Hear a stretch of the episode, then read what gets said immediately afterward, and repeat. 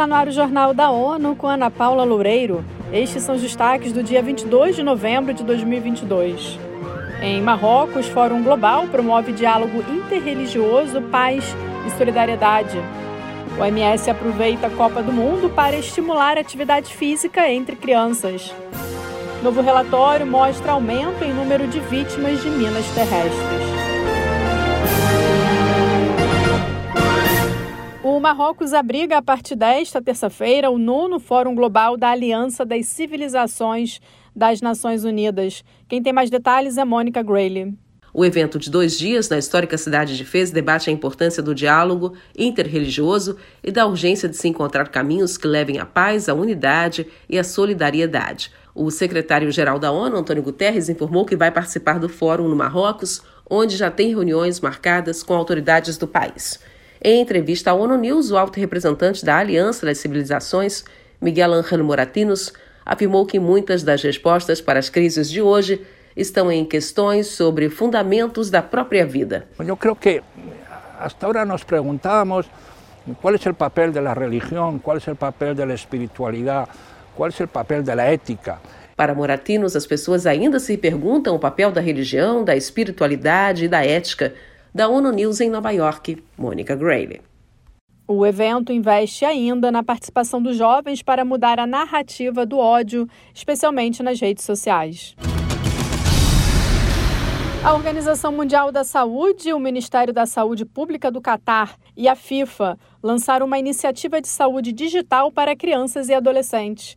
Mayra Lopes tem mais informações. Com o início da Copa do Mundo, foi disponibilizado gratuitamente o aplicativo GenMove, que conta com inteligência artificial para ajudar a aumentar a atividade física e melhorar a saúde e o bem-estar de jovens entre 8 e 15 anos. Além disso, a campanha Bring the Moves, ou Se Mova em tradução livre para o português, convida crianças do mundo todo a desafiar os atletas que participam na Copa do Mundo a comemorar gols, copiando seus movimentos, que são publicados em redes sociais com a hashtag.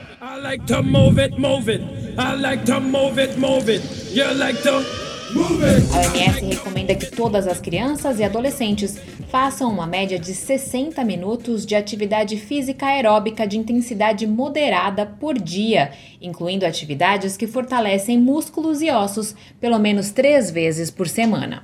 Da ONU News em Nova York, Mayra Lopes.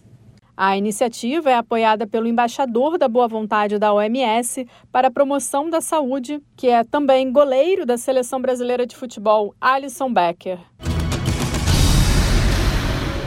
Pelo menos sete tipos de minas antipessoais foram usados desde a invasão da Ucrânia pela Rússia em 24 de fevereiro. A informação é do Monitor de Minas Terrestres 2022. O relatório revela que, além da Rússia, as minas terrestres serviram de armas para forças de Mianmar contra infraestruturas como torres de telefonia móvel, empresas extrativas e oleodutos. O monitor reúne dados de meados de 2021 a outubro de 2022 também foi detectado o uso por grupos armados não estatais em pelo menos cinco países: Colômbia, República Centro-Africana, República Democrática do Congo, Índia e Mianmar. As baixas causadas por minas terrestres e restos de explosivos de guerra têm causado preocupação nos últimos sete anos pelo alto número, revertendo uma tendência de reduções históricas. Os civis são a maioria das vítimas, metade eram crianças.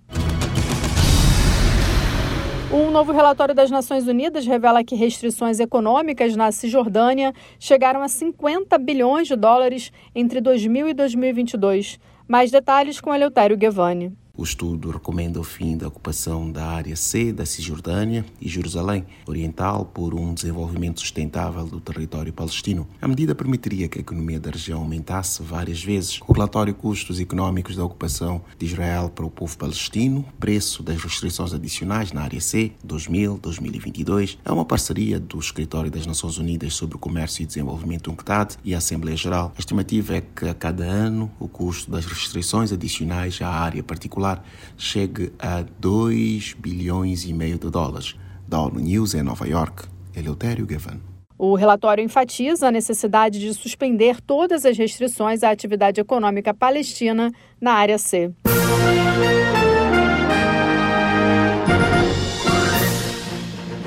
Esse foi o Jornal da ONU. Confira mais detalhes sobre essas e outras notícias no site da ONU News Português e nas nossas redes sociais. Siga-nos no Twitter, arroba ONU News.